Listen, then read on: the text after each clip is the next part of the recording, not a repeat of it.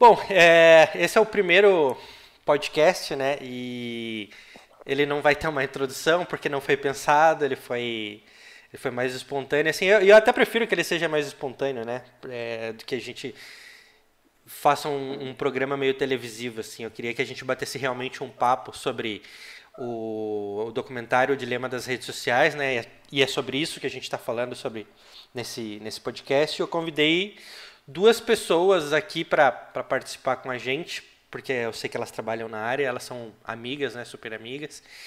E eu queria que cada uma de vocês se, se apresentasse, falasse quem é, é o que faz e, e qual é, qual é a, sua, a sua relação com as redes sociais, né? Eu vou começar pela Nath. Eu sou a Nathalie, também conhecida como Nath. Eu trabalho desde 2011 com, com redes sociais, com marketing digital uh, mas mais focado com gestão de redes sociais. Uh, em, eu fiquei tão apaixonada por esse mundo que em 2018 eu fiz uma pós em gestão de mídias digitais. E estamos aí, seguindo, mexendo com Instagram, Facebook, TikTok, Snapchat, que ainda não morreu. né? E... e é isso, eu trabalho hoje na minha própria agência, na agência Uma.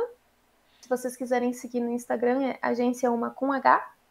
Legal, vou e é deixar é na descrição depois. E você, Tami, fala pra gente um pouquinho de você. E da sua convidada, da nossa nosso quarto elemento. É, nossa convidada aqui, ó. Nossa convidada. Essa é a Ágata. Minha parceira do home office. eu sou graduanda em comunicação, é, mexo com redes sociais desde quando começou, já mexia com ICQ, MSN, fazia parte já da, da, da rotina de casa. É, tecnologia é uma coisa que a gente já nasceu entendendo. Tenho um irmão que é engenheiro da computação, então é, computador, chat wall, fez parte da, da, da nossa vida. É, eu tenho uma agência também, onde eu atendo especificamente criadores de cães de raça. Então, eu trabalho com administração de páginas de criadores de cães, é, faço anúncio em revistas de exposição, enfim. É mais voltado para bichinhos. Vários Dachshunds na página de Facebook da Tami, a coisa mais fofa. Eu nunca vi, eu nunca vi, nunca reparei. Eu tenho até um grupo de cães de raça. Mas o, Mas sabe que. Contra os brasileiros, viu? Eu amo os amarelinhos, os vira-latinhas. Esses aí são simplesmente patrimônio do nosso país. Sim, o, o doguinho ah, caramelo. Que devia estar na nota de 200. Deveria. Hum, com certeza. Com Quem sabe a gente lança uma nota de 300 com o doguinho caramelo. Bom, é, eu não sei. Eu, talvez você não me conheça, eu sou o Gilmar Chardozin, eu trabalho desde Cara, de verdade, assim, desde 2016 com marketing digital, uh, sou mais focado em lançamentos. Hoje eu sou copywriter e faço estratégias para redes sociais, mas eu também, eu não tenho uma agência, né, é diferente de vocês, mas eu atendo alguns clientes de diversas é, para diversos serviços, alguns deles também como social media, né? outros como copy, outros como estrategista, algumas coisas assim. Né? Eu já gravei podcasts no passado, na época em que era só áudio podcast, em que a gente tinha que fazer feed para botar ele no, no coisa da Apple. Isso lá para 2011, 12, 13 eu gravava. É, quando você tinha que botar nos agregador de podcast que eles eram independentes, não tinha, não tinha podcast no Spotify. Então, eu, eu sou do podcast daquela época e eu pensei nesse podcast, né, na, em, em, lançar ele, porque eu, eu tenho uma necessidade de me comunicar com as pessoas. Eu gosto, eu gosto de falar. Se vocês forem no meu Instagram, vocês vão ver que eu tenho mais facilidade de gravar vídeo do que algumas outras coisas, né?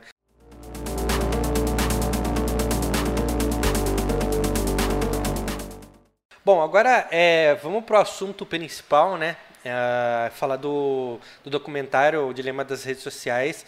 Eu assisti duas vezes. Ontem eu assisti de novo e a primeira vez que eu assisti eu fiquei bastante impactado, né? Eu achei que foi, foi, foi um pouco forte, mas ao mesmo tempo eu pensei que, não, beleza, cara, é, é uma escolha da pessoa saber como usa as redes sociais, né?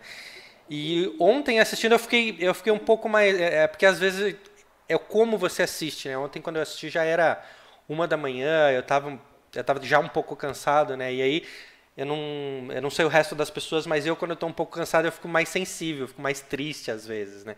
Então aquilo ele me abalou um pouquinho mais até do que a primeira vez que eu assisti, eu consegui assistir até com um pouco mais de atenção, né? E... Chega a escorrer uma lágrima, né?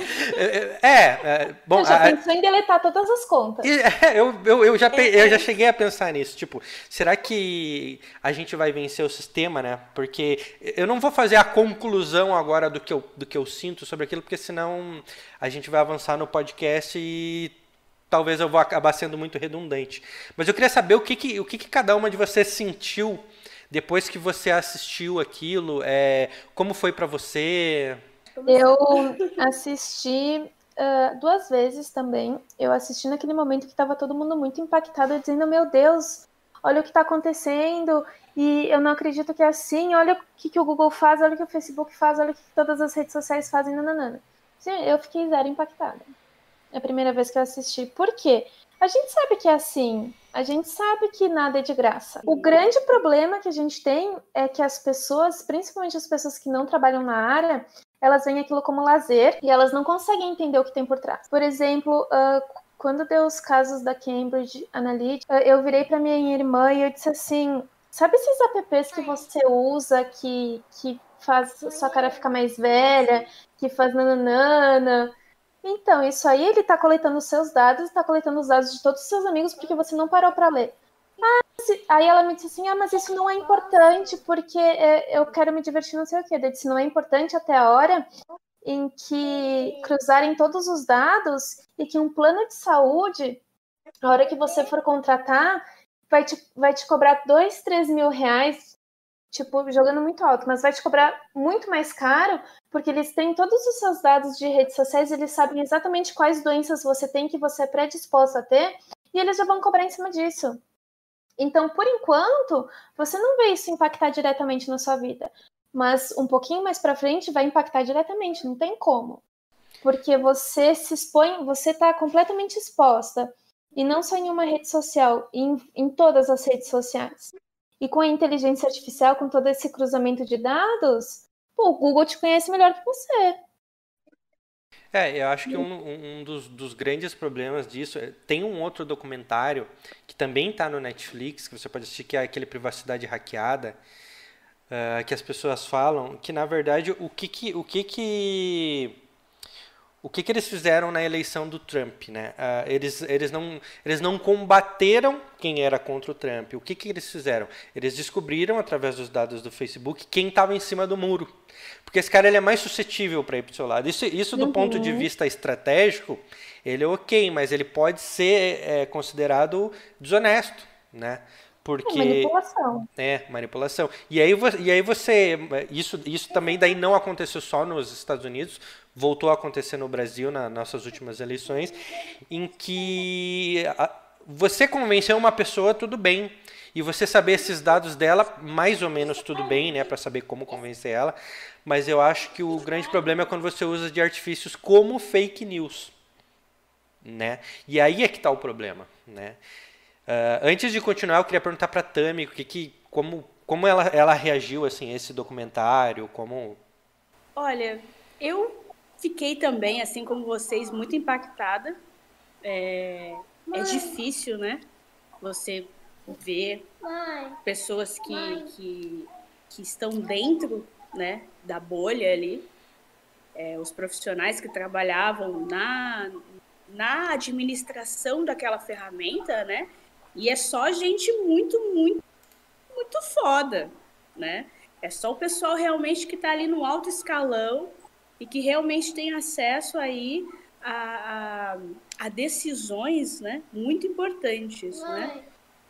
Então, eu realmente fiquei bem chocada, mas eu confesso que com a eleição do Trump, e até, só um e até mesmo com a eleição do Bolsonaro aqui no Brasil, eu já tinha percebido muito do que eu vi nesse no dilema das redes sociais, porque realmente, né, é, a, a, tecnologia ela, ela, ela tem uma, uma vida tão grande que ela influencia muito mais do que a gente imagina em coisas que a gente achava que não influenciava, né? É aquela questão realmente de você abrir o seu Facebook e você achar que, nossa, tá tudo bem. Mas na realidade tem outras pessoas também acessando o seu feed e cada uma tem acesso a um tipo de conteúdo diferenciado, de acordo com, com as suas preferências. De repente, quando você abre o seu Facebook, só tem coisa de bichinho, então você tá feliz, o mundo tá todo mundo feliz, tá tudo ok. Mas o seu amigo, vizinho, ele já tem um comportamento diferenciado, então ele já tem uma experiência diferenciada. E perceber que isso não é à toa é um choque. É. que isso não é à toa. Que quem ganha eleição, quem cria o anúncio não é à toa, eu acho que é um choque. Mas eu acho que, que se a gente for parar, por exemplo, assim, vou, minha experiência de vida. Eu, minha primeira faculdade foi biologia. Um, sempre, sempre fui muito comunicativa, sempre gostei de comunicação, mas eu fui para biologia porque eu sempre achei o marketing muito manipulativo. E marketing é manipulação, porque o, o marketing ele consegue te fazer, ele consegue fazer você mudar seu comportamento, você desejar tanto uma coisa que mesmo você não tendo dinheiro, você vai lá e você compra, para se sentir cinco segundos bem e depois voltar todo aquele vazio. E, e esse era um dos grandes Sim, motivos porque eu nunca. digital trabalham muito isso, né? Também. Sim. E isso foi um dos, dos porquês eu nunca quis fazer marketing na minha vida e eu acabei caindo no marketing digital, que não é diferente. Não. Uh, o, o que eu acho é que é o seguinte: tudo, tudo é manipulação. Uh, a tecnologia ela faz um bem danado, porque ela, ela liga pessoas, ela conecta pessoas, ela distribui informação. O grande problema da tecnologia é o ser humano e como o ser humano usa. É, eu. Somos eu, nós. Eu, eu, eu, eu percebi isso assistindo, principalmente nessa segunda vez. E o que eu, o que eu percebi é que, na verdade, assim, ó, o mundo ele te manipula sempre, e sempre foi assim. O entendeu? tempo inteiro. E você descobrir o poder da mente, as chaves da mente, eu acho que não é o problema. Eu acho que o problema é quando eu descubro como me comunicar com você para te oferecer ou para te fazer fazer alguma coisa que vai te fazer mal. E acho que esse é o problema, porque assim, ó, aí eu vou, e aí eu vou, eu vou falar um pouco do meu trabalho que é escrever copies, mas antes disso, eu não tenho que fazer uma copy que te convença a comprar o meu produto. Antes disso, eu tenho que ter um produto que seja para você. E se eu sei qual é a sua dor, em vez de eu fazer uma cópia que só te convença, eu tenho que ter um produto que resolva aquele seu problema de verdade. Entendeu? Então isso vem da parte de modelagem de produto. Eu acho legal saber como você pensa e quais são os seus problemas. Porque daí, por exemplo, você tem um problema de. sei lá. Você tem um problema de saúde, de estômago. E eu crio um produto que resolve aquele teu problema sem te fazer mal entendeu? E aí é legal. E eu acho que isso é legal. E aí a minha narrativa ela vai ser em cima daquilo, porque eu vou resolver aquele seu problema. Agora, para mim, o problema é quando eu tenho um produto que não resolve o que você quer, o que você precisa, o que você está precisando, e eu crio uma narrativa, e eu uso as redes sociais a favor, para te vender ou para te fazer fazer uma coisa que vai ser nocivo para você, entendeu? E acho que daí, para mim, é o grande problema. Porque a manipulação, ela existe muito. É, até na forma de se comunicar das pessoas, até na forma de, de, de da gente conversar. Relacionamento. De... Exatamente. Relacionamento, manipulação. Exatamente. Então, por exemplo, quer ver, ó, é, teve um dia que eu tava, eu, eu assisto, eu gosto muito de futebol desde moleque, eu sempre joguei, apesar de eu não ter o perfil de esportista, eu gosto, né? Uh, e aí um dia eu estava assistindo um, um, podcast que os caras estavam falando de futebol e eles, eles fizeram um comentário que é uma coisa que eu nunca imaginei na minha vida. Eles falaram que até os anos 80 todo goleiro usava uniforme branco. Por quê? Porque como a rede é branca, E eles tinham uma chance do atacante não saber em que parte do gol onde eles estão. Então você vê que a manipulação ela está em tudo que é lugar que a gente acha que não está. Sim. Sim.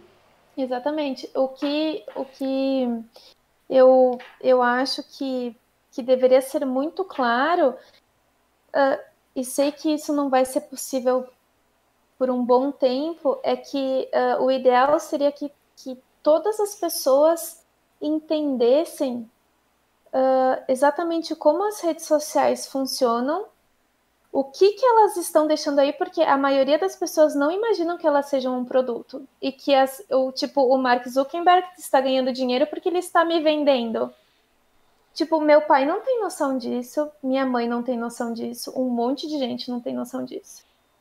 Uh, e eu acho que a partir do momento em que as pessoas começam a ter noção desse tipo de coisa, uh, elas começam a a, a, como é que eu posso dizer? Elas, elas adquirem um conhecimento, elas começam a observar e agir de forma diferente para diminuir uh, a, a nocividade que isso tem. Entende? Eu não sei se ficou claro o que eu é, quis dizer. Eu diria que isso seria um protagonismo, né? Você realmente assumir ali a, a importância de comunicar exatamente o que você quer comunicar né? E tendo responsabilidade em cima do que você está comunicando, né? É, eu que trabalho muito com essa linha aí dos cães de raça, né?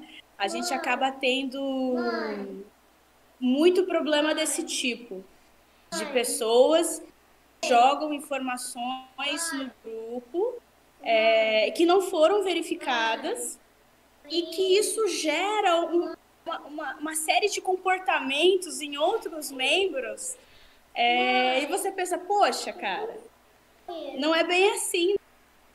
Cara, é que assim, ó, o, o, que que, como, como que eu, que eu vejo isso, né? A gente, a gente acha que o problema eles são as redes sociais. Eu acho que o problema não são as redes sociais. Acho que o problema é a gente, como foi, como foi você, o que você falou, né? E aí a gente tem um outro problema que o ser humano ele é falho, ele é ganancioso e ele e ele faz algumas coisas por alguns outros motivos, né? É, se, ou ganhar dinheiro, ou é, manipular as pessoas, enfim. E o problema não é as redes sociais, o problema é que as pessoas descobriram que as redes sociais potencializam esse tipo de comportamento, né?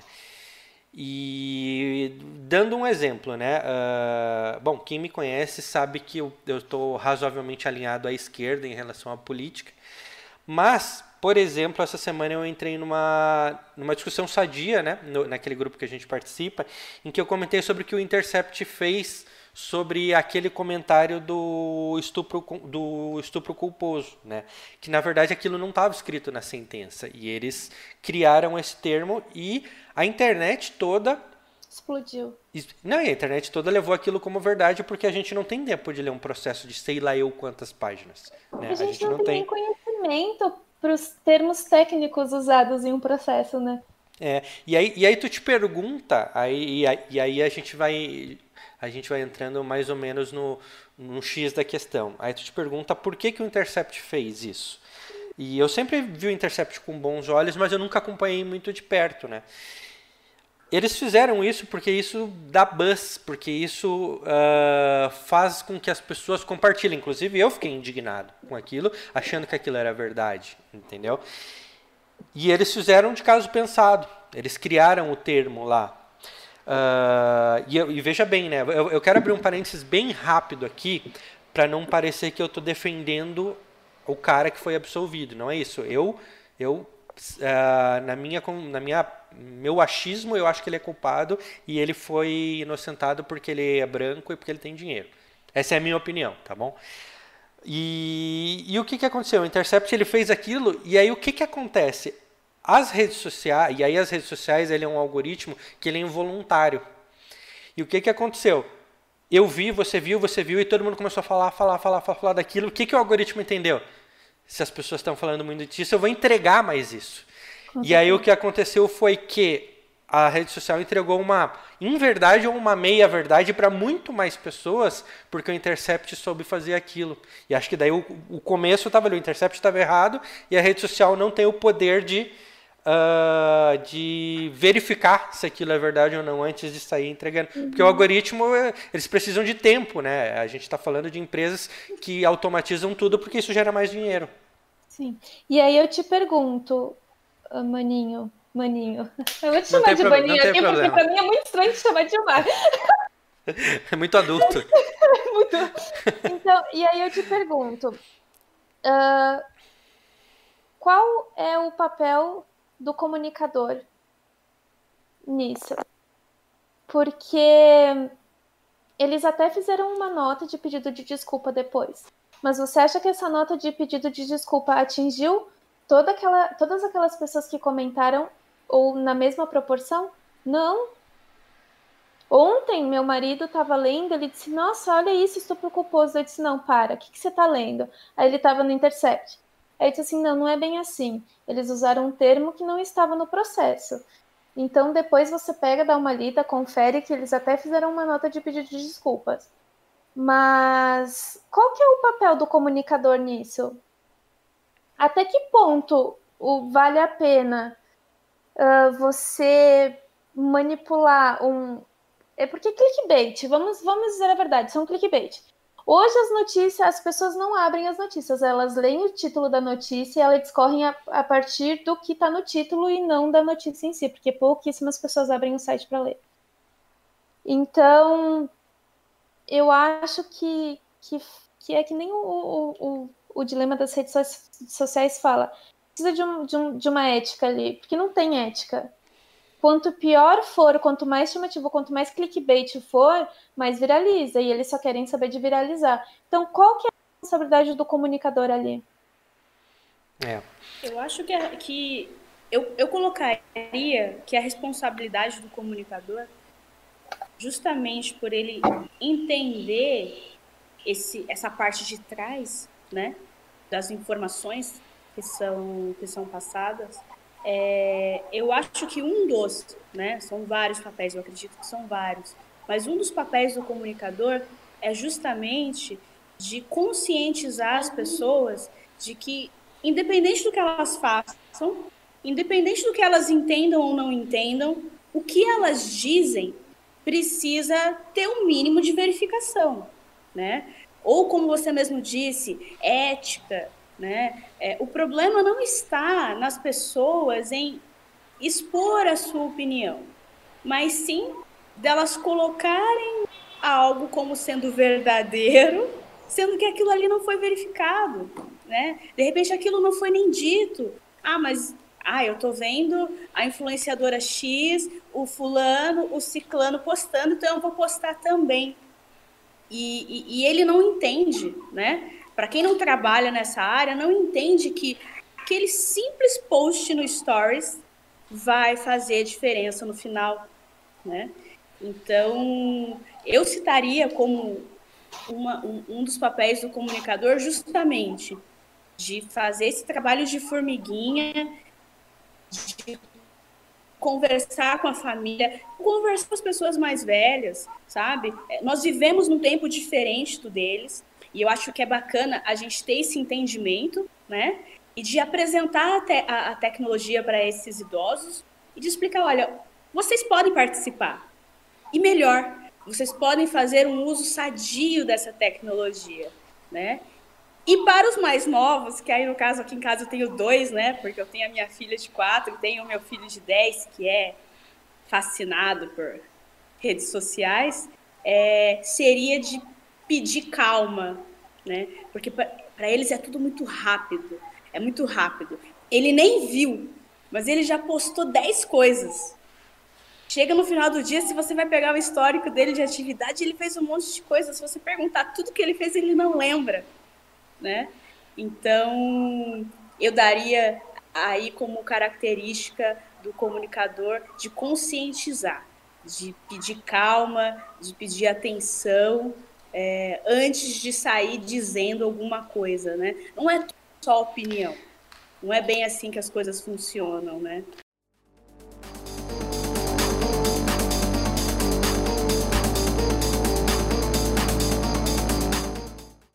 Sim, eles. Eu acho que o que, que acontece? Uh, a gente tem uma boa parte da população com acesso à internet, uh, mesmo que seja só por, por celular. E isso é algo relativamente novo. Porque vai, nos anos 90, só pessoas que tinham muito dinheiro tinham um computador em casa e poderiam usar a internet porque eu pagava por pulso e o pulso era caríssimo. Eu lembro. Gente, na escola, muito quem velha. tinha speed e podia usar a internet o dia todo era milionário. Verdade, Então, então, na minha época, quando eu tinha lá meus 13, 14, que não faz muito tempo, tá? Porque eu sou jovem ainda. uh, a gente só podia usar a internet pós meia-noite porque era muito caro. E a gente não podia usar.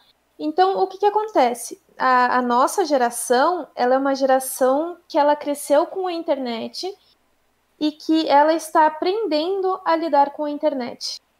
E porque tudo isso é novo, redes sociais é tudo muito novo. Já a geração do seu filho, Tami, ele já nasceu dentro das redes sociais.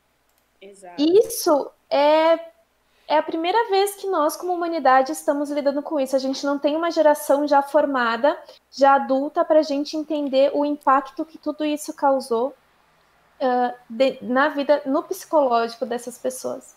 Então, eu, é, é tudo muito novo. O, o, o que eu fico muito preocupada é exatamente por ser tudo muito novo e não ter essa questão de ética, esse cuidado que foi falado dentro do, do filme O Dilema das Redes Sociais, que eu acho que é o que falta, é, a gente tem um, uma geração nova que, que é extremamente viciada em redes sociais, porque libera hormônio, libera dopamina e, e é aqueles cinco segundos e eles estão sempre em busca daquilo porque eles querem se sentir bem e eles não sabem lidar com frustração.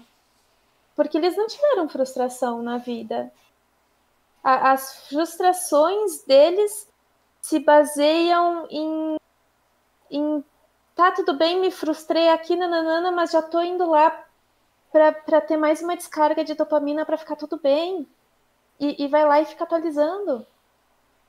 Então eu acho que, a, a, na minha visão, essa geração do, do meu sobrinho, dos seus filhos, são pessoas que não vão saber lidar com frustrações, não vão saber lidar com relacionamentos. Isso a gente já vê até pai não estando tão no celular que ele não consegue se relacionar com o filho. E o filho vê isso e acaba imitando, porque os filhos são reflexos das ações e da educação dos pais. Então a gente vai ter crianças que não vão saber se relacionar. Uh, a gente vai viver num mundo cada vez mais individualista, mais individualista, e nós somos, uh, os seres humanos são extremamente sociais e eles precisam desse social, mas não um social egoísta, porque quanto mais individualista, mais depressão, mais ansiedade a gente acaba tendo. Então, uh, eu, eu me preocupo muito com, com essa falta de cuidado para essa geração que nasceu dentro das redes sociais e até para nossa geração que, que tá lidando com isso o tempo inteiro. Essa é a minha grande preocupação. A gente, a gente não, a gente, a gente é exatamente rato de laboratório, como foi mencionado no filme. A gente só vai saber os resultados disso que a gente está tendo agora lá para frente, e talvez lá para frente seja tarde demais. É, tem, tem algumas coisas é, nisso tudo que vocês falaram, tudo complementando, né? Que tem uma parada que, que acho que vocês falaram é que a gente cresce. Quando a, quando a internet bombou, que a internet ela bombou, sei lá, de 2006, 2010, é, mas por aí, 2005, 2006, aí ela começou a de verdade e hoje ela, ela se tornou isso que a gente está vendo, né? E a gente era adulto nessa fase. Em 2006, por exemplo, eu já estava no quartel, entendeu? Então eu. Você é mais velho, eu ainda, eu ainda estou na minha adolescência, vai. Tá, mas. Enfim. Eu é... ainda estava de forma diferente. Mas a gente já era adulto, a gente já tinha passado pelas frustrações, pelo bullying da escola, a gente já tinha passado e isso não era desse jeito. Claro que a gente se frustrava, igual, porque assim, o ser humano é, ele é muito parecido em muitas coisas, independente da, da geração, né? O problema é que as crianças elas não elas não estão vivendo algum, algumas experiências sociais que eram muito importantes para elas, porque é tudo muito rápido para elas. Né? Vocês até comentaram isso, né? Sobre é, era, é, eles não eles não estão acostumados com isso, que é tudo muito rápido. Eles eles estão a um dedo de tudo, eles estão a um clique de tudo, né? E a gente uh, a gente passou por uma época em que as coisas eram mais lentas, mas a gente por exemplo, hoje a gente tem um poder, é, um poder econômico, e eu não estou falando que não existem pessoas pobres, tá? Mas comparando a minha, a minha família com a comigo hoje, a gente tem um poder econômico muito maior. Eu posso dar muito mais coisas para o meu filho de 7 anos do que eu recebi quando eu tinha 7 anos. Né? Isso é por causa do nosso poder econômico. Quer dizer que o Brasil vai bem? Não, não quer dizer que o Brasil vai bem. Não confunda as coisas. Tá? Uh, e para eles é muito fácil ter as coisas e a gente tem muito mais opção de dar coisas para os filhos. E eles nasceram bem na época em que as coisas acontecem tudo muito rápido. E eu acho que daí tem muito a ver com o que você está falando, com eles estarem ansiosos o tempo todo.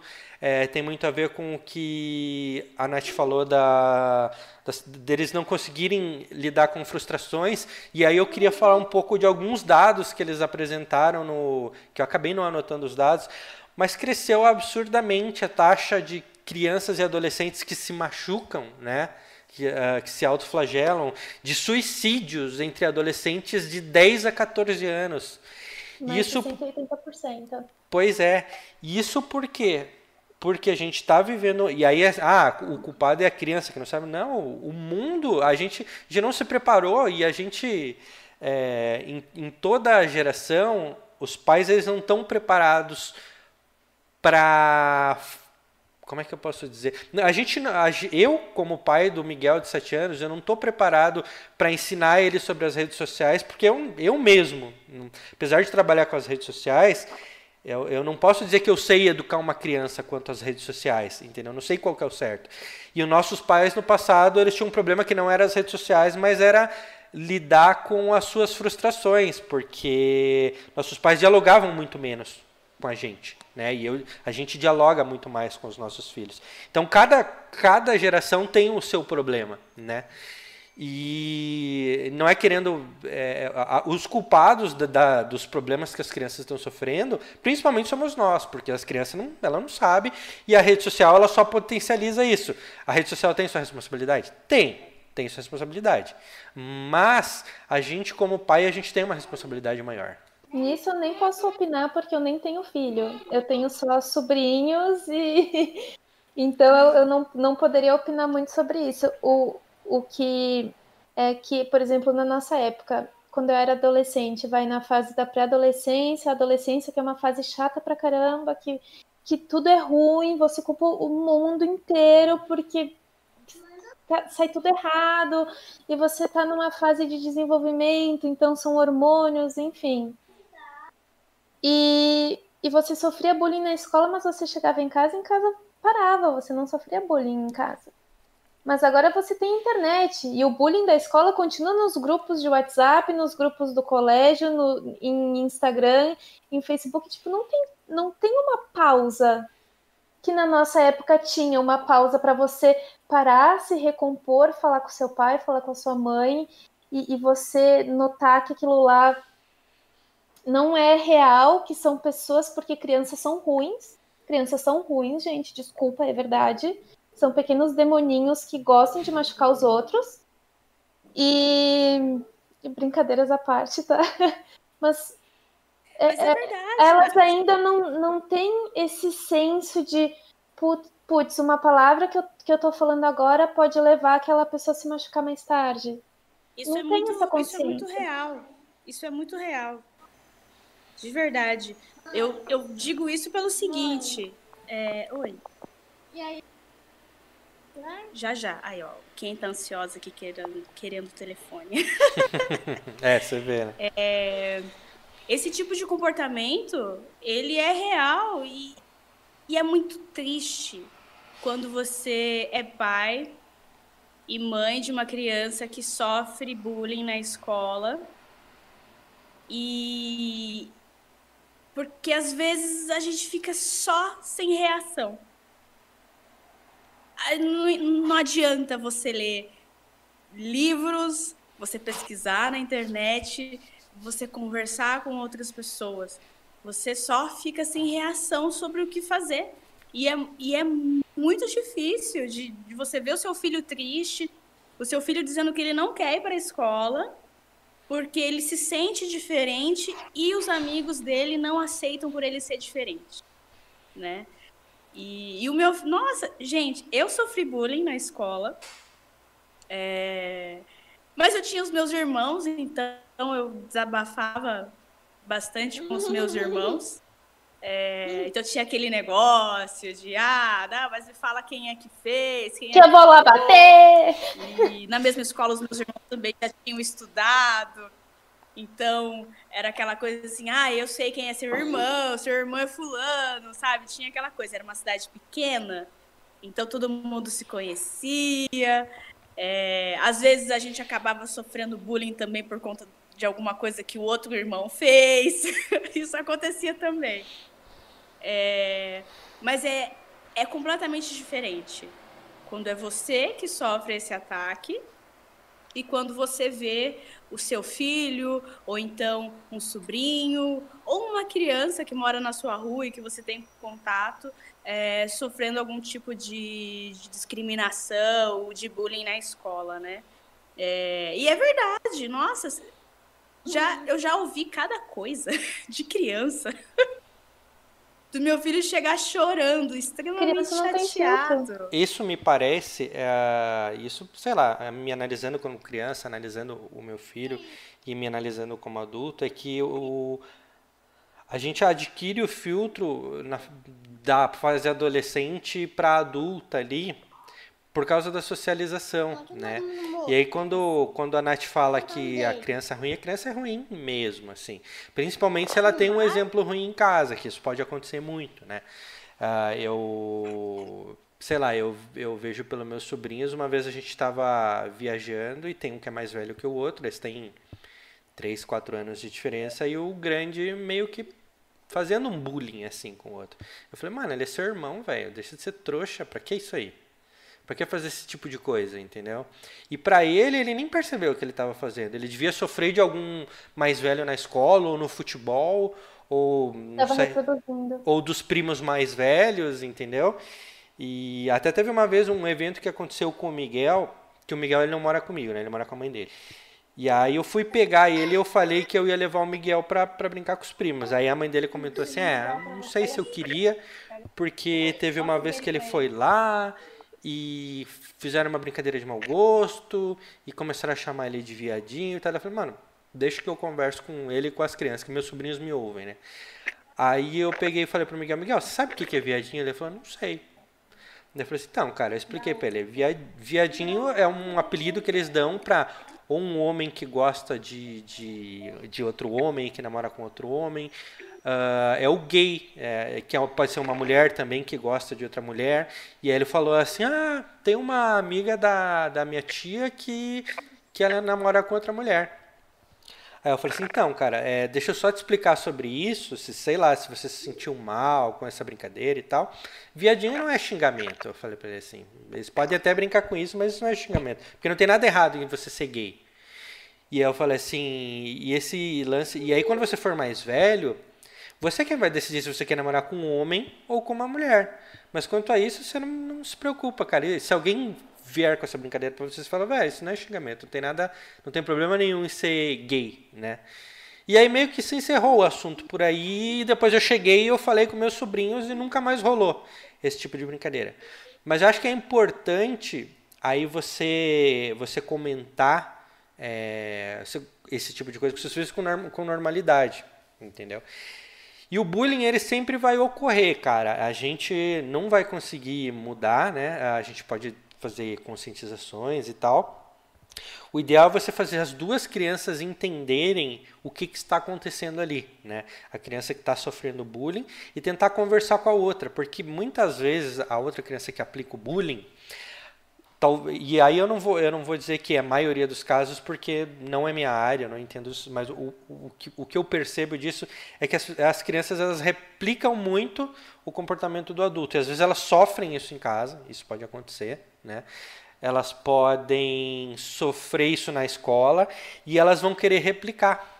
Né? E aí eu, eu penso, eu, eu lembro quando eu era moleque, eu via um adulto, ou meu irmão que era mais velho, ou minha irmã que era mais velha, ou meus primos que eram mais velhos, tendo um determinado comportamento que diz assim, é tipo a Peppa Pig, né? Nossa, muito adulto isso. E eu queria replicar, eu queria fazer aquilo. E eu entendo o sentimento do cara que está praticando bullying, porque ele quer ser superior, ele quer se sentir poderoso. Principalmente o homem. Essa nossa sociedade ela é muito machista. E ela meio que, desde criança, vai, ah, você não pode ser mariquinha, você não pode ser não sei o quê, entendeu? Então eu entendo o, o, as pessoas quererem se comportar como adultos e eles acham que o bullying é um comportamento de adulto, né? E enfim, é, eu acho que a gente tem que ter o poder de conversar com as crianças e aí, aí é o nosso, o nosso papel como adulto blindar eles nas redes sociais, porque as redes sociais eles vão amplificar isso em mil vezes, entendeu? Por isso que o meu filho ele não tem nenhuma rede social, assim, ele joga o joguinho dele, joga o Roblox dele, ele pega meu celular, instala jogo, mas ele não tem nenhuma rede social. Aí no aniversário dele ele ganhou um iPad e e aí eu perguntei pra mãe dele, pô, mas se ele tem um iPad, por que, que ele não pode ter um, um, um, celular? Ela falou assim, cara, é um, é um lance de que ele tem que merecer. Eu falei para ele que ele ia ter só depois dos 10 anos dele. E beleza, o iPad eu deixo porque eu tenho mais controle, ninguém pode ligar, não tem chip, não tem, sabe, ele não consegue instalar o WhatsApp, até consegue, mas ele não vai saber instalar, ele não, ele não tem noção de como se instala um WhatsApp, entendeu? Você que pensa. é, não sei. Não, ele, ele pega o celular da mãe dele, me manda mensagem, me grava áudio, já tá aprendendo a escrever. Tem tutorial pra tudo hoje. Tem, tem. Mas ele não. Mas ele vai precisar de um chip, entendeu? Uhum. E quanto menos, menos laços a gente. menos é, pontos de contato com ah, não só com o lance do bullying, mas também com predadores sexuais, que eles, eles eh, sabe, eles podem se aproximar dessas crianças na internet. Então, ah, eu não, não gostaria que meu filho tivesse uma rede social antes dos 12, 15 anos, assim, eu não, e eu vou fazer de tudo para que ele não tenha. Mas é claro que tem batalhas que eu não vou ganhar, nem dele, nem da mãe dele, porque se for o caso ele vai fazer escondido, entendeu? Então, é. É, o, o, lance é eu, é eu conversar com ele, é o que eu penso. Aqui em casa a gente trabalha todo mundo com tecnologia, né? É... O pai do, do, do, Felipe, da Agatha, ele é técnico em informática, então ele mexe com tudo aqui, né? E ele é escoteiro também, então tem uma série de coisas que ele aprendeu ali no escotismo e aliou isso à, à tecnologia, enfim. Então, já vou, princesa. É, o Felipe ele tem acesso, mas a gente monitora tudo, tudo. Então é muito engraçado, porque quando eu sento na frente do computador, ele já sabe. Eu sento ali que é para poder puxar a capivara. E eu puxo. E eu puxo a capivara e eu vou vendo link por link e vou perguntando. Então, teve até um dia que ele estava no Discord. Tava no Discord conversando com os amigos dele. E aí eu falei, olha, esse seu amigo fala bastante palavrão, hein? Ai, mãe.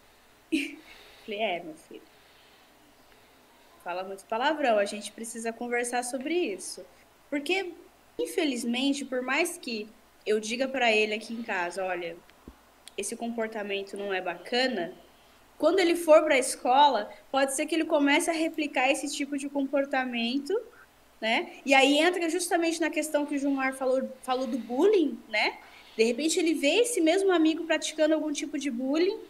Na minha frente ele não faz nada porque ele sabe que eu vou repreender, mas quando ele chega na escola, ele começa a, a ter essa mesma atitude, né? Sem fazer a conexão de que aquilo é a mesma coisa que ele sofre, né? E, e acaba fazendo mal e, e é uma reação em cadeia, né? É, então é muito importante, nossa, é muito importante essa, essa, essa roda de conversa, sabe? Realmente, de você sentar com a sua criança, seja ela de qualquer grau de parentesco, é, para conversar realmente. né? Sobre aquilo que ela gosta, aquilo que ela não gosta, porque às vezes até os próprios pais, às vezes a gente também pratica algum tipo de bullying em relação às pessoas que moram na nossa casa e a gente não percebe. A gente não percebe. Realmente a gente acaba tendo que, conversar muito, né? Tendo que se policiar muito.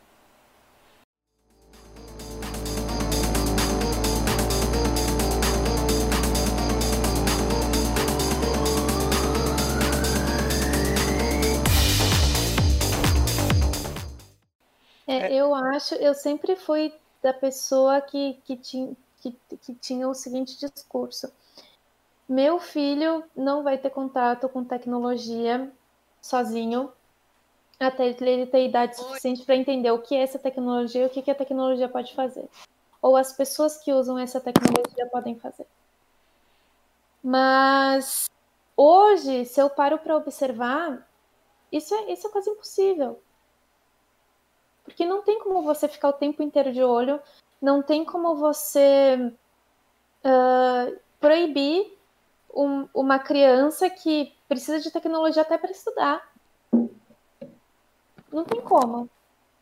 Então eu acho que, que fica muito difícil para os pais uh, tentar blindar tudo isso. O, o, o que de, depois que eu perceber esse tipo de coisa e depois de assistir o, o, o filme e ver essa questão das, das crianças se, se mutilando, se, se suicidando, enfim, uh, eu acho que precisa ter um controle maior sobre o que, que elas podem o que, que elas não podem fazer, mas você não pode simplesmente proibir. E infelizmente, é, quando a gente fala de redes sociais, em que o algoritmo aprende muito sobre o seu comportamento ali dentro, você também não consegue uh, ter controle do que vai chegar para esse seu filho ou para essa sua criança, né? Que a Tami falou, pode ser sobrinho, nananana.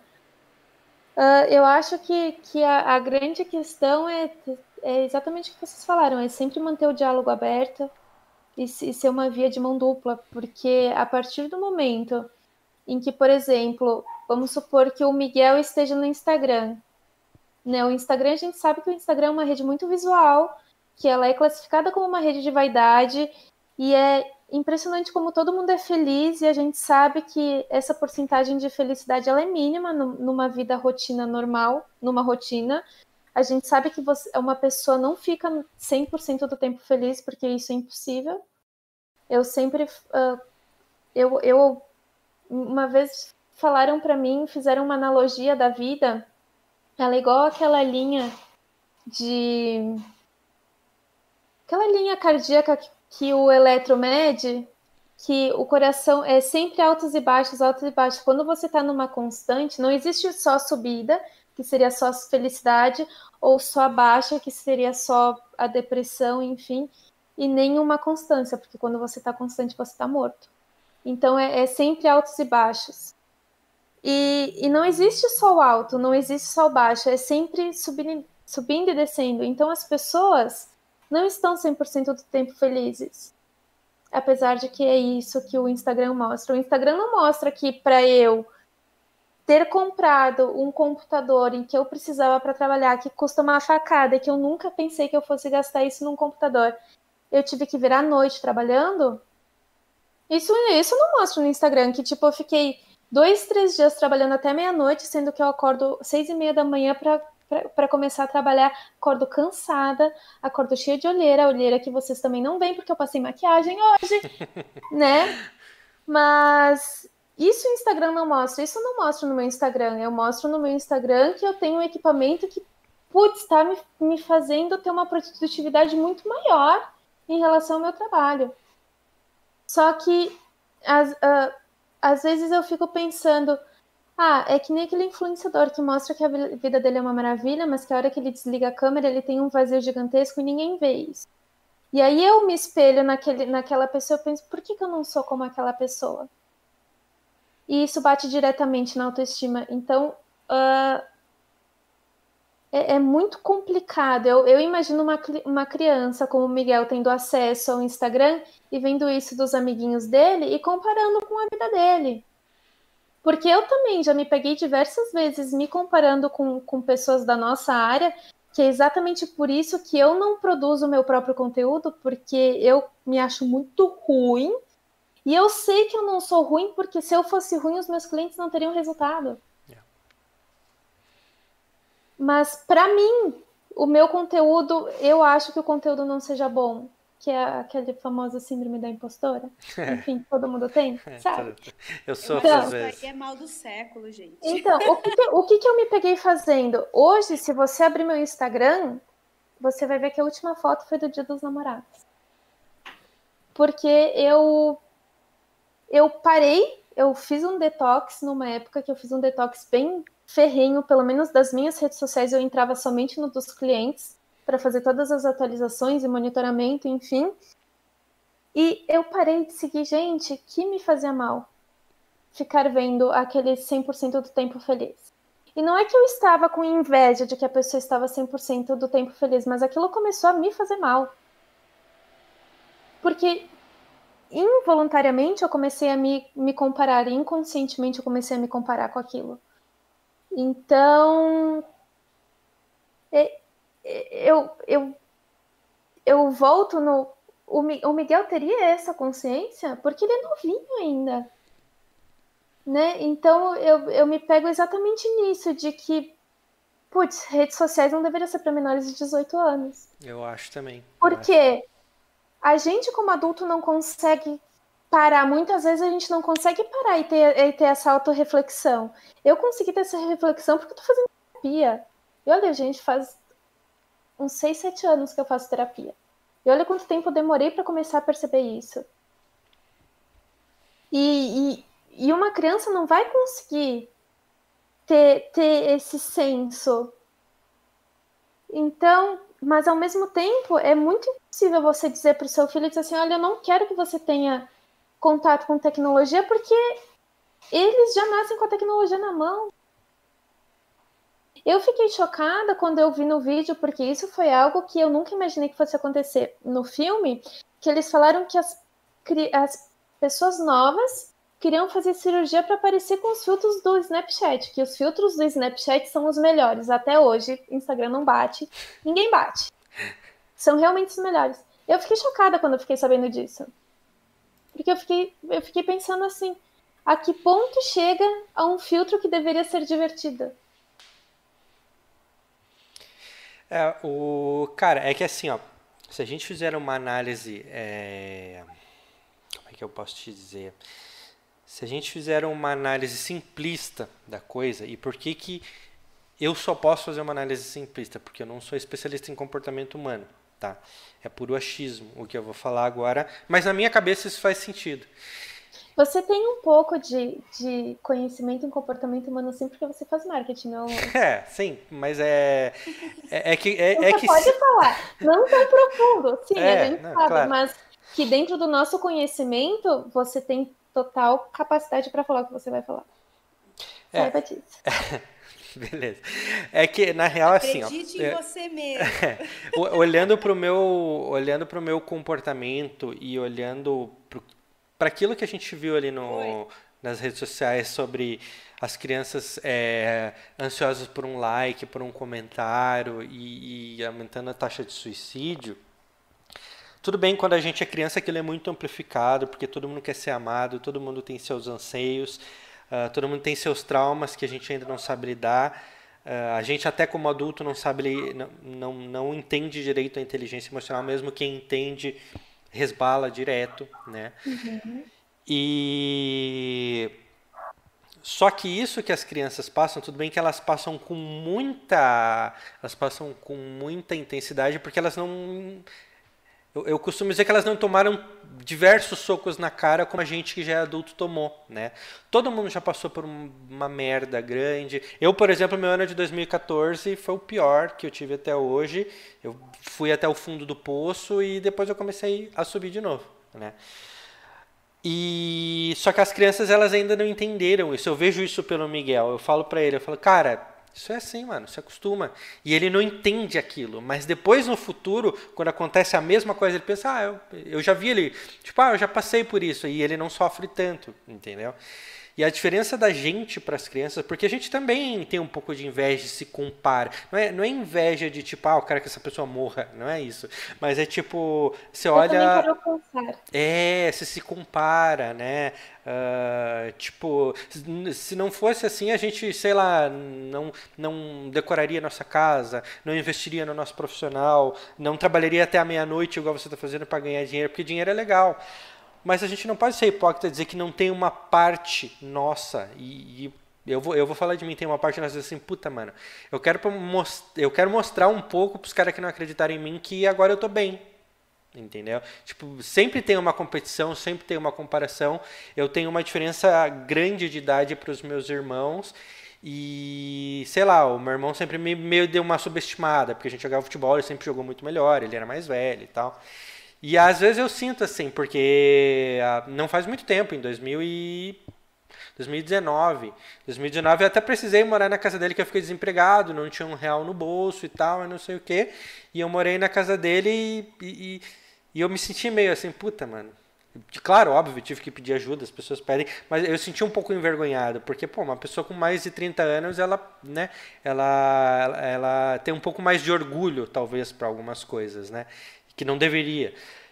E aí esse comportamento das crianças, de, dos adolescentes, de ah, eu quero ser tão bonita quanto aquela lá, cara, também não é muito diferente de, sei lá, você vai lá e compra um carro e você fica feliz quando alguém diz assim, puta, mano, seu carro tem um kit multimídia, né?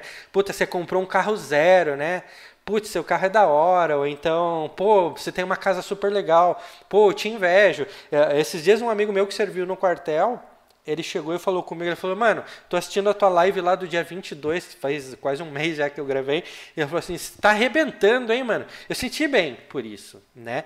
E não é diferente de- dessas crianças nas redes sociais. A diferença é que a gente já levou mais soco na cara, né? Não literalmente, mas a gente já, a gente ficou mais cascudo. E esse é o problema, né, da, da criança ela tendo todo aquele estímulo e aí ocorre aquilo que a gente estava falando de aumento em 180% de suicídios, crianças se machucando. E eu não sei se vocês repararam num, num comportamento. Eu vou usar o, o exemplo do Louro José, né, que ele faleceu recentemente. Até hoje eu não sei do que, que ele faleceu, e eu tenho notado um comportamento quando as pessoas eh, elas falecem que na, nas nos meios de comunicação eles não falam que ela se suicidou e eu não sei se ele se suicidou até agora, não sei, tá? Eu posso estar falando uma grande besteira, mas eu fiquei com isso na cabeça. Eles não falam se Eles ela não podem. fez e eles não falam se ela como que ela fez, né?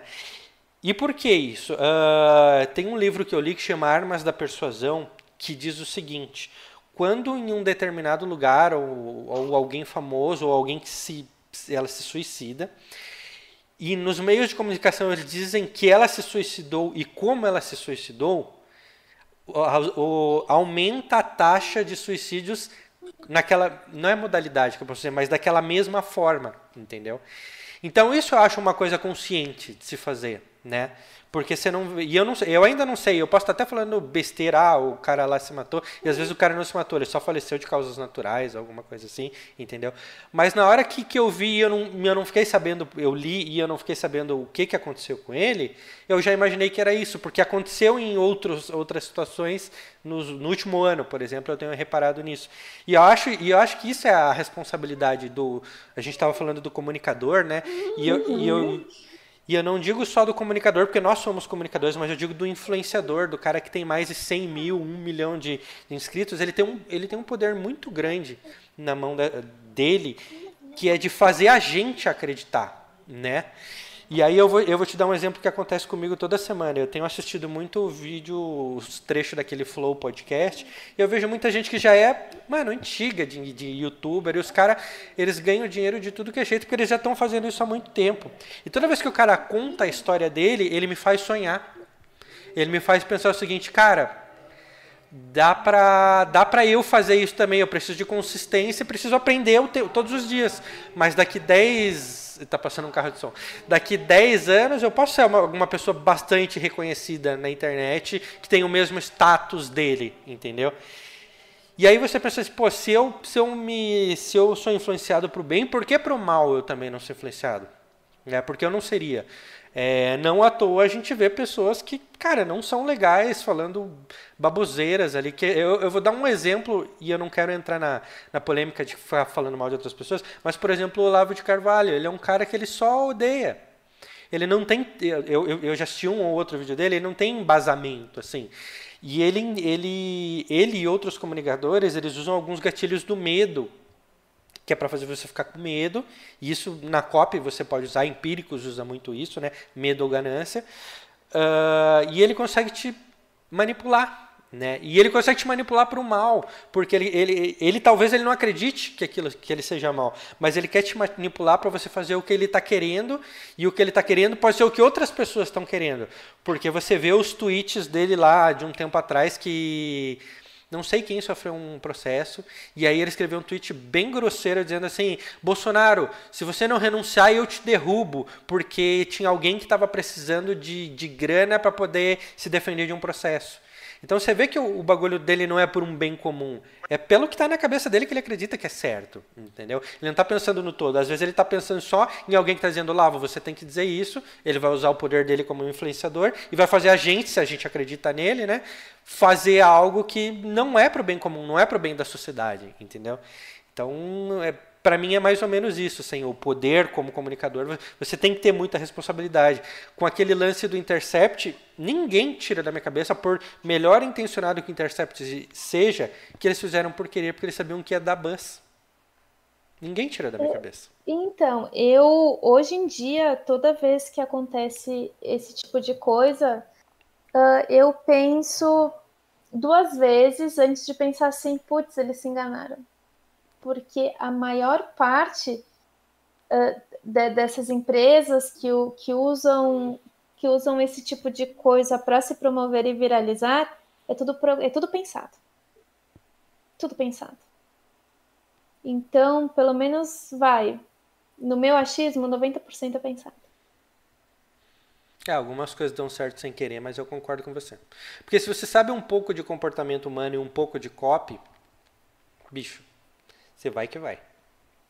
Exatamente. Eu considero muito importante também você é, analisar até que ponto aquele pensamento que você está tendo ou aquela atitude, é, até que ponto aquilo é realmente o que você gostaria de fazer é, e não apenas a, uma influência daquilo que você viu no Instagram, que você viu em alguma rede social ou que você viu alguma outra pessoa fazendo ali perto de você.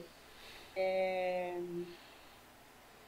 É, novamente eu volto na, na questão do protagonismo, né? Você realmente assumir como protagonista da sua vida e não se deixar levar apenas pelo que querem que você acredite, pelo que querem que você faça, né? Essa questão mesmo que você fala sobre o, o suicídio, né, a taxa de suicídio em relação às crianças. É, as crianças elas não têm ainda esse a, essa bagagem que nós já temos e que permite que eles analisem, opa, peraí, mas eu quero cortar o meu braço porque eu realmente estou me sentindo mal, porque realmente não ter conseguido é, aquele like que eu precisava para liberar a live no meu TikTok? É, ou será que eu estou exacerbando isso e na realidade eu poderia estar muito feliz porque ontem eu saí com a minha mãe e a gente foi para a praia? Então, e, como eu falei, né, é, aqui em casa a gente lida com tecnologia desde sempre. É, as crianças mexem muito com tecnologia. Confesso que ajuda bastante. ajuda bastante aquela hora que você precisa produzir, deixar o telefone na mão do filho para assistir um desenho no YouTube, é, auxilia bastante. a gente consegue dar um gás no job, mas é, é importante realmente ter essa atenção, né?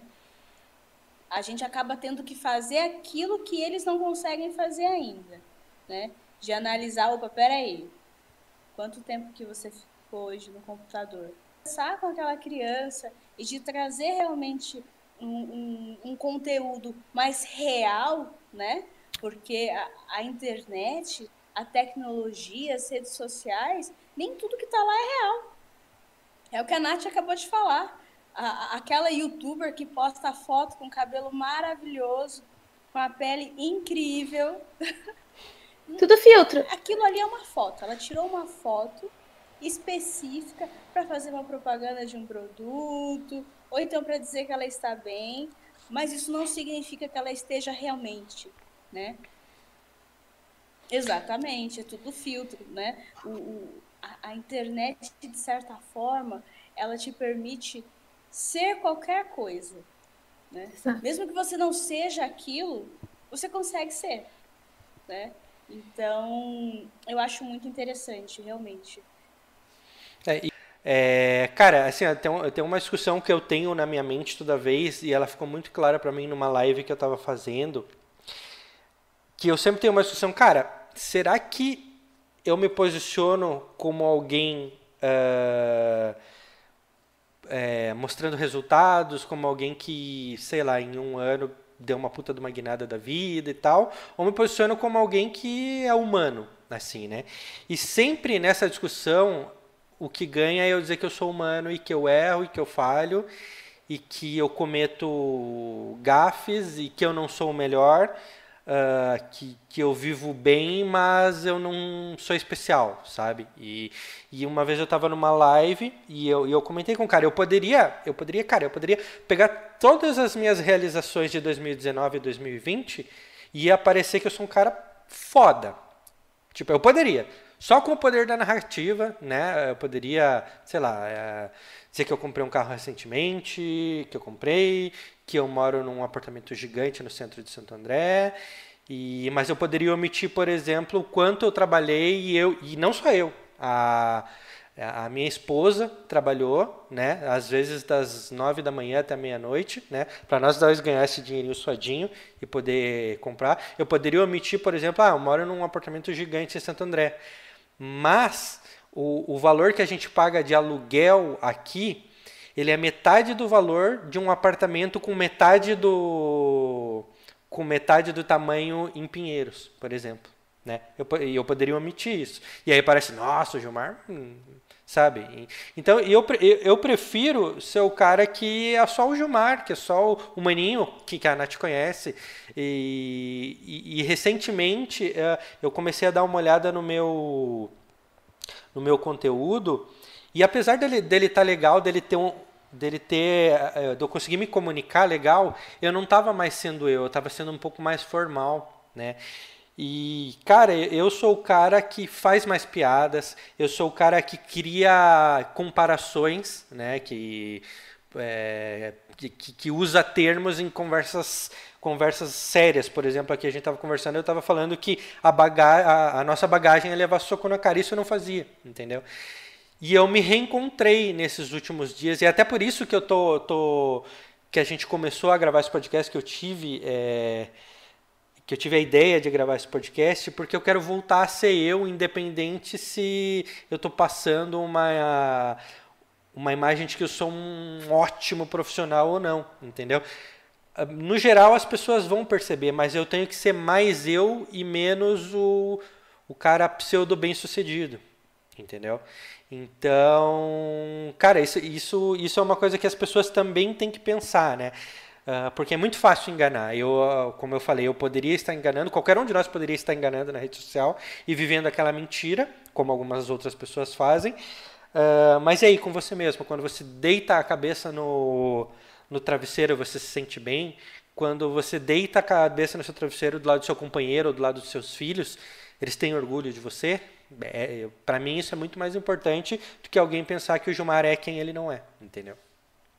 Sabe o que, que eu acho? Eu acho que uh, quando você começa a mostrar que você é uma coisa dentro das redes sociais, não leva que, que não seja você, não leva muito tempo até isso cair. Porque você vai escorregar, porque não é seu natural. Uh, então, é, quando me falam assim. É, tinha uma época que eu, que eu era blogueira do Casarei. Então me falavam assim: ah, porque nesse mercado tudo é status, porque você não pode fazer live sem maquiagem, porque você tem que estar sempre muito, muito bem vestida, porque quando você for num evento você vai com o seu áudio, porque não sei o que, não sei o que, você não pode ir com o carro da sua mãe, e blá blá blá blá blá blá. Eu disse, não, gente, peraí. Não sou eu. Eu não uso maquiagem. Por que, que eu vou usar maquiagem fazendo uma live? Eu uso, eu uso maquiagem quando eu vou pra uma balada. Ah, mas você tem que, tem que mostrar que você tem dinheiro. Gente, mas tudo bem. Tem que mostrar que tem dinheiro para quem? Se não sou eu. Por que, que eu vou fazer isso? Quem é a Nathalie? Porque conforme uh, a gente a gente vai fazendo esse tipo de coisa, a gente acaba se perdendo mesmo. Tipo, quem que é a Nathalie? Do que, que a Nathalie gosta? Por que, que a Nathalie tá falando de casamento? Porque eu, pouca gente sabe, eu comecei a ser a blogueira do, do Casarei, mas eu não acreditava no casamento, porque para mim casamento é uma instituição. E eu era uma blogueira falando de casamento. E eu sempre deixei muito claro que casamento. Uh, uma coisa que me criticavam muito era assim: ah, mas você fala de casamento como se casamento fosse uma coisa ruim. Eu digo: não, eu não falo de casamento como se fosse uma coisa ruim. Mas o casamento não é lua de mel. Porque você tem o primeiro ano de casamento, o ano mais difícil. Como é que você vai falar com uma noiva que está para se casar vai dizer assim: não, seu primeiro ano de casamento vai ser o melhor que tem na sua vida, você não vai brigar e a hora que ela casar e começar as brigas, porque até a pessoa. Você realmente conhece uma pessoa quando você vai morar com ela. Porque daí você vê as manias, tudo da pessoa, a pessoa se desnuda para você. E é assim que você conhece a pessoa, e o mesmo vice-versa. Como é que você vai falar para uma noiva que ela vai ter um ano maravilhoso se é um ano de mais conflitos, porque você tem que entender o seu companheiro, entender as manias dele, entender os seus demônios e tentar uh, assentar tudo isso com a sua nova vida, sendo que você está saindo de um papel que você tinha antes, de, de, de mulher, de filha, para um papel de mulher e esposa. Você não pode fazer isso. Se você for ver, a maior parte das blogueiras de casamento falam que casar é lindo. Realmente, casar é lindo. Nós que estamos há muito tempo com companheiros, por exemplo, estou há 13 anos com o Felipe. Gente, faz muito tempo. Uh, meu primeiro ano de que a gente foi morar juntos foi o pior que eu tive na minha vida e eu queria me separar. Porque foi o pior ano. Porque ele é cheio de manias. Eu imagino que para ele também tenha sido o pior ano, porque eu também sou chata pra caralho. Eu tenho muitas manias. E não é fácil. E aí, como é que você vai chegar e vai vender uma coisa que, que era o que a gente estava falando, que, que não é ético? Porque você vai vender uma coisa que não existe. Você vai vender uma coisa que, que você vende falando daquele sentimento de paixão. Só que paixão passa. E quando a paixão passa, o que, o que segura um relacionamento é o amor que você tem pela outra pessoa.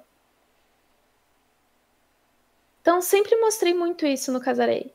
E eu acho que foi por isso que, que enquanto eu estava à frente falando isso, uh, a gente tinha muitos, muitos, muitos views, muitas seguidoras. A gente tinha três, quatro grupos de WhatsApp, que era extremamente difícil de lidar. E porque quando a gente fala com noivas, a gente fala de, de mulheres que estão num momento extremamente difícil porque ninguém sabe o quanto é difícil organizar um casamento e o quanto mexe com as emoções enquanto você não faz isso. Porque parece que, que é, é, um, é uma roleta russa de emoções o tempo inteiro. Porque é muita felicidade, mas é muita frustração, e você tem que lidar com essas frustrações, enfim.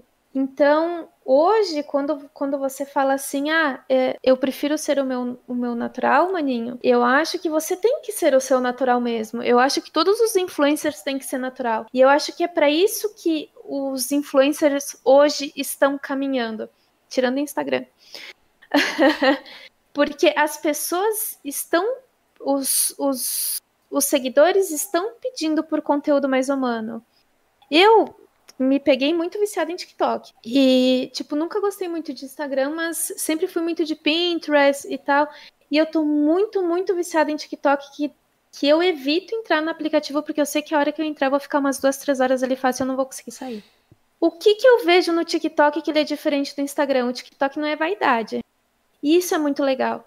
TikTok, eu sigo uma professora de inglês que ela é nativa e ela aprendeu a falar português, que esses tempos atrás ela apareceu chorando e desabafando num vídeo falando das crises de pânico que ela sentia e das crises de ansiedade. Que todo mundo tem. Todo mundo tem crise de ansiedade, só que ninguém mostra que tem crise de ansiedade. E nem como faz para lidar com isso. E ela falando que tá tudo bem você ter crise de ansiedade, crise de pânico e que você sabe que isso vai passar e que, que não é para você tomar atitudes extremas, porque você sabe que isso vai passar e vai ficar tudo bem, é só um momento. É esse tipo de conteúdo que as pessoas estão procurando hoje em dia e me coloco dentro dessas pessoas, porque eu acho que essa, essa parte do fake, a, as pessoas já estão cansadas.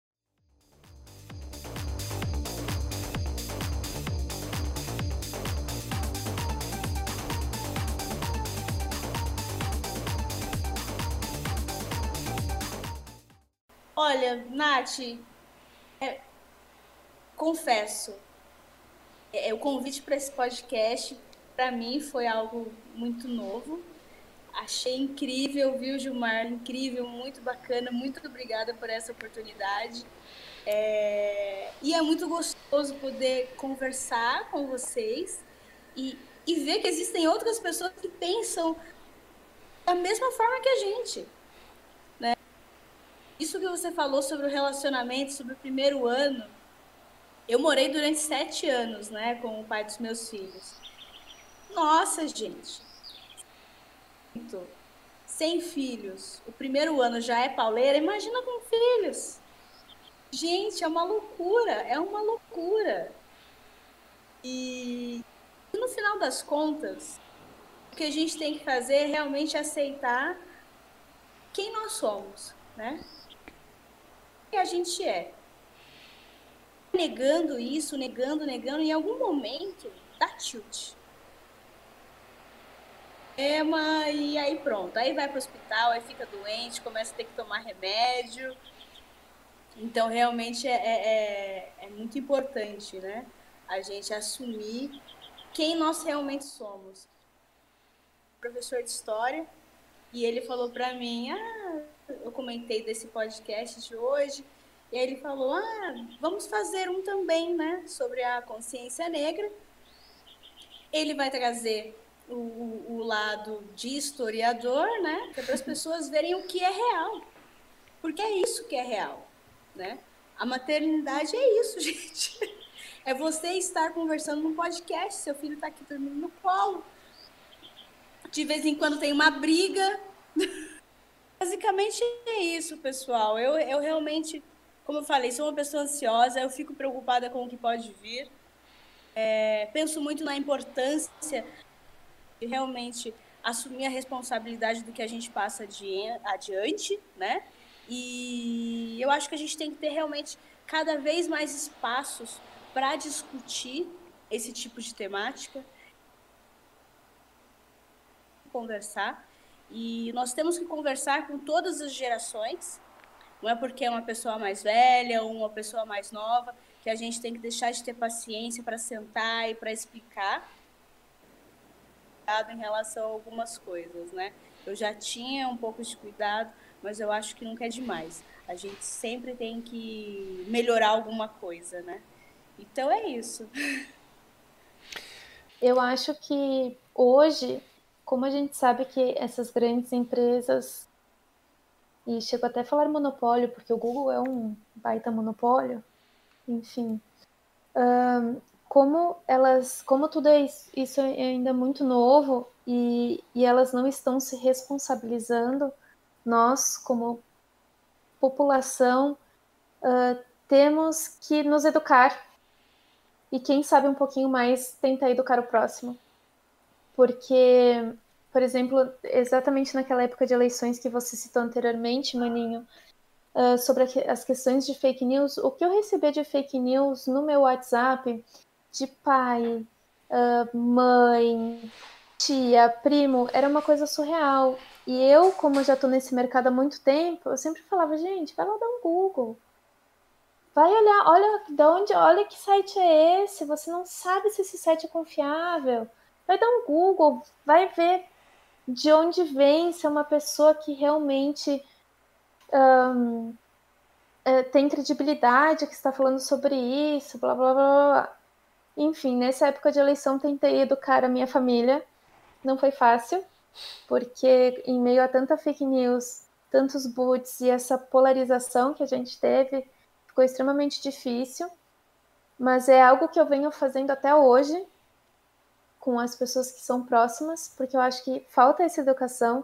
Eu acho que falta também um autoconhecimento da gente entender como a gente funciona, como o nosso cérebro funciona e o que, que dispara cada emoção, até para a gente se blindar um pouquinho uh, das coisas ruins, dos sentimentos ruins que vêm uh, quando a gente usa muito as redes sociais em relação ao outro, uh, em relação ao que o outro fica postando e como a gente se sente.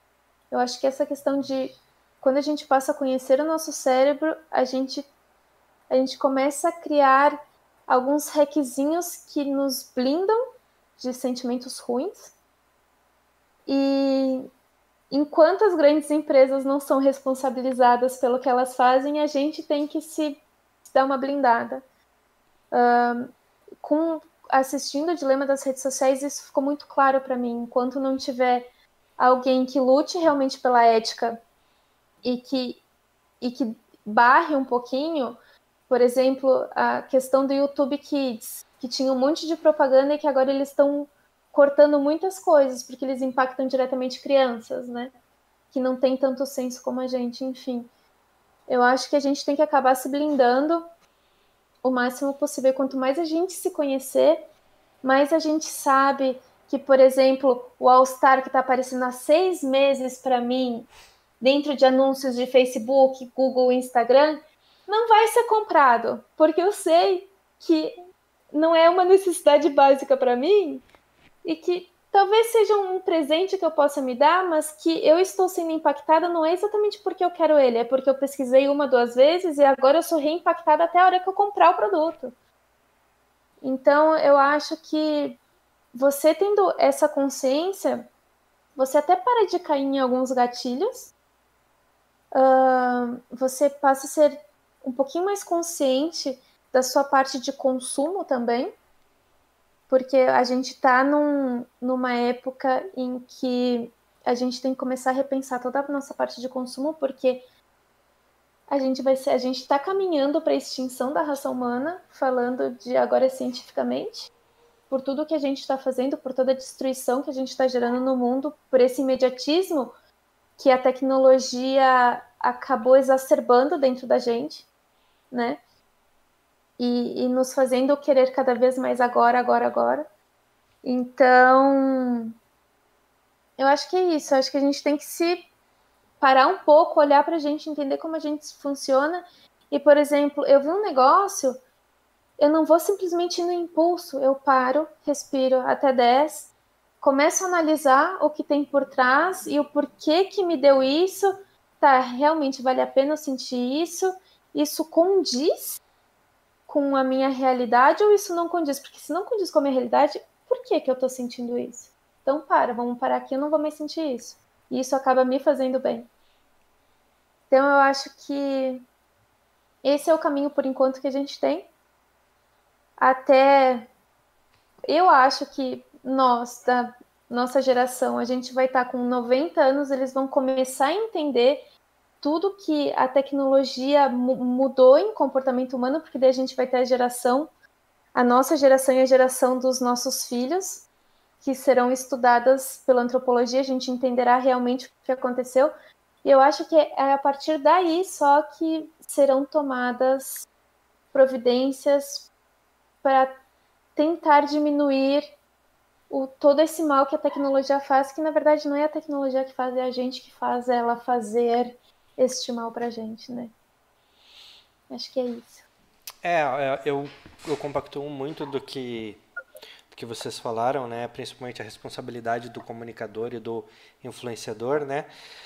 Mas eu acho que uh, a gente está vivendo um momento que as coisas acontecem muito rápido, né? A gente não pode esperar 90 anos para que o Google seja responsabilizado, o Facebook e tal. Tem que ser agora, né? E assim, eu, uh, ao mesmo tempo que o Google e o Facebook ele tem que ser responsabilizado, uh, ele é uma ferramenta, né? Assim como a arma. A arma ela não atira sozinha, né? E não que eu seja um defensor das armas, tá? Não é isso. mas é uma comparação. E o que, que acontece, cara? Eu vejo duas coisas, tá? É uma coisa que ela existe desde, desde que o mundo ele é civilizado, né? É, que é a necessidade das pessoas terem mais do que outras pessoas, né? É, por isso a gente tem milionários, bilionários e não sei se trilionários, acho que trilionário acho que não deve ter ninguém. Uh, empresas talvez, né? Mas é, eu acho que é muito importante, é muito importante a gente perceber que o Facebook ele é a arma que esse cara usa, né? E, e tudo bem você ser ganancioso, né? O problema é como você ganha dinheiro ou como você adquire poder e o porquê você usa isso, tá? Isso para mim é o problema, né? Uh, e claro que também é um problema quando existe muito, muita, muita diferença social, né? Existe um abismo muito grande entre algumas pessoas, né? Mas isso é pauta para outra coisa, tá? Eu acho que assim, ó, o, o problema todo nas redes sociais hoje é, é que as pessoas que já as pessoas que detêm o poder, elas usam as redes sociais porque elas têm dinheiro e porque elas entenderam como funciona a rede social. E a rede social, como ela é um algoritmo involuntário em que a gente viu lá no, no documentário o, o, o, cara dizendo assim, não, agora vai entrar para você um anúncio, agora não sei o que, ele curtiu e tal, que na verdade ele é dessa forma mesmo. No, você pega seu celular, tá cheio de notificação, ó, entendeu? Tem várias notificações. E às vezes são notificações que você já recebeu e já leu, mas ele quer que você volte para a rede social, entendeu? E aí você pensa assim, ah, putz, o Mark Zuckerberg não sei o que, mas não é só o reflexo do Mark Zuckerberg, é o sistema que é assim. É o sistema capitalista, uh, e aí vai parecer que eu sou um anarquista. Não, não é isso, mas eu acho que o sistema capitalista ele tem que ser ele tem que ter regras, ele tem que ter mais regras, ele tem que ser menos liberal, porque senão você possibilita quem tem muito dinheiro é, ter muito mais vantagem em cima de quem não tem dinheiro, quem tem muito poder e muita influência. Se você não freia isso, essas pessoas vão ter cada vez mais poder. E às vezes, e aí a gente está falando assim, pô, mas daí não existe, aí você vai acabar com a meritocracia. A meritocracia ela, ela existe no papel. É, um, uma quantidade ínfima de pessoas saem do zero e viram bilionárias, né? Muitas delas herdaram isso e essas pessoas elas, elas ainda tomam decisões sobre a nossa vida, né? E é por isso que as redes sociais elas têm que ser freadas e aí entra o papel do governo. Por isso que o governo ele não pode ser muito liberal, porque a ganância sempre vai existir. Uh, a gente não vai conseguir se livrar de um sistema como o capitalismo tão rápido e eu também não acredito que a gente tem que se livrar. A gente tem que regular ele, né? A gente tem que ter um estado forte, mas em que as pessoas tenham mais possibilidades e o mundo seja mais igualitário. Mas isso também é um papo para outro outro podcast, né? E eu acho que é isso. Eu acho que as redes sociais eles não são o ponto final. É quando é, é, é eu vou fazer uma comparação. É, quando as pessoas me falam assim, nossa Gilmar, se eu, se eu criar um Instagram eu vou ficar rico, né? Eu falo assim, não. Você vai ficar rico se você tiver um bom produto, se souber se comunicar, se você tiver dinheiro para atingir novas pessoas. Se você for bom, você tem que fazer um milhão de coisas para você ganhar dinheiro no Instagram. O Instagram ele vai fazer o quê? Ele vai te ajudar. O YouTube vai fazer o quê? Ele vai te ajudar. É um veículo, né? Ele é um veículo, justamente. E isso também é, é, é o, o, Instagram, o Facebook, ele é um veículo. E aí, se a gente não, se a gente não tiver leis e não tiver regras que privem as pessoas de fazer um mal para outras para se dar bem, o Facebook ele vai acabar se tornando o vilão. Quando na verdade ele não é um vilão, a gente precisa de um regulador para ele, né? Por exemplo, na, na série, na série não, no documentário eles falaram assim: Cara, tudo bem, você quer ter dados, porque hoje a gente, a gente é o produto, a gente não é cliente. Se a gente não paga para eles, a gente é o, o produto. Se você quer ter dados, então você vai ter que pagar pelos dados. Em vez de você só pagar imposto pelo que você arrecada, você vai ter que pagar pelos dados. Para ter todo o. Porque lá na, no documentário, ele, no final, vocês viram que eles desenharam todo o avatar do cara. Né? Ele ficou, tinha o tênis, tinha o cabelo, tinha a roupa dele e tal. E aí, para você ter tudo aquilo, você tem que pagar mais. E aí as, as redes sociais elas vão, elas vão pensar assim, ou eu deixo de colher alguns dados e deixo de ter mais controle sobre algumas pessoas, ou eu pago mais por isso e cobro mais de outras empresas. Mas se ele cobra mais e se ele paga por isso, ele está gerando renda para um Estado que pode é, criar mais hospitais, pode criar mais escolas, pode, enfim, um monte de coisa, entendeu? Então, isso quando a gente está falando de um, de um Estado forte que realmente tem um nível de corrupção muito menor. Mas esse também é tema para outro podcast, né? E, cara, é, é isso, assim, na verdade. É, para mim, eles são, eles são uma bela de uma arma, mas hoje elas têm que ser reguladas, porque a gente está na mão de gente que tem muito dinheiro e que acredita que o mundo ele tem que ser liberal e seja a selva que ele vai se autorregular. E na verdade ele não vai se autorregular, ele vai dar poder para quem já tem muito poder. Entendeu? E para mim esse é o problema, né? Uh, você fazer um, um, um design em que a pessoa fica viciada, pode ser um problema? Pode. Pode ser um problema. A gente também tem que repensar isso, né?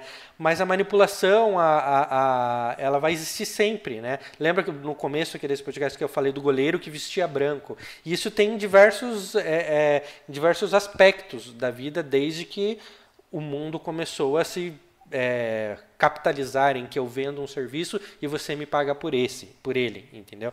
Eu não, eu não tenho problema com pessoas serem gananciosas, eu não tenho problema com o cara ter muito dinheiro, eu tenho um problema com a desigualdade social, isso eu realmente tenho um problema, mas não é 100% culpa do cara que tem muito dinheiro, é 100% do governo que não regula e não tem... Não, não é bem assim. Porque acho... a gente sabe que o mundo ele é regido por grandes empresas e grandes empresas controlam governos, governos controlam população. É que deveria ser o contrário, né? O governo controla as grandes empresas. Esse é, o, esse é que é o lance, entendeu? O Mas... grande problema é exatamente não ter essa regulação para as grandes empresas utilizarem todos os dados que elas colhem dentro das redes sociais para exatamente elas colocarem um Trump no poder, um Bolsonaro no poder, que é manipulação do sistema, ou seja, a nossa escolha ela está sendo, ela não é mais uma escolha livre, ela está sendo completamente manipulada para eles colocarem no poder quem eles querem, para eles continuarem tendo mais dinheiro e a população mais pobre ficar cada vez mais pobre. Sim, sim. Não, eu concordo. Eu, eu, concordo com você. É que deveria ser o contrário. Só que. E as empresas, é, elas, elas elegem. Mas é que daí é, é, seria outro. Pra, tema para outro podcast. Mas é isso. As empresas, elas elegem é, elas, elas elegem candidatos que vão favorecer elas, entendeu? E, e, é aquilo que eu digo, ser ganancioso não é o problema, o problema é você ser desonesto. Que isso é ser desonesto. Que isso, isso é manipular, entendeu? Porque tem gente que ganha grana, cara, a gente acha que não, mas tem gente que ganha grana sendo honesto pagando todos os seus impostos, entendeu? Tem gente que fica rica, tem gente que não, tem gente que é muito ganancioso e acaba, né? Uh, mas daí é isso daí, sei lá, é tema, tema para outra coisa. É, para mim o resumo é que a ferramenta ela está sendo usada por pessoas que não estão bem intencionadas. Exato. Concordo. Bom, a gente já está acho que umas duas horas já de, de podcast. Foi, eu quero ver quem que vai chegar no final desse podcast no único, no é, direto. Ne, nesse momento, como a gente não tem fãs ainda, então provavelmente ninguém. Né? A gente vai abusar dos cortes e ir soltando né, conteúdos. Mas, cara, queria agradecer vocês e eu queria que vocês usassem esse espaço que hoje ele não ele não significa muito, né, para as pessoas, mas em algum momento a gente, porque eu tenho certeza que vocês vão gravar uns podcasts aqui, né, no canal. E ele vai crescer com o tempo, né? Talvez não tão rápido, porque a gente não usa, né? A gente não tem dinheiro e não tem influência para fazer é, as, as coisas crescerem tão rápido. Mas em algum momento eu, eu quero que isso ajude a gente, né? Me traga novos projetos, negócios, freelas e para vocês também, tá? É, eu queria agradecer por vocês terem a coragem de participar do primeiro podcast, em que praticamente ninguém vai assistir, só os cortes, né?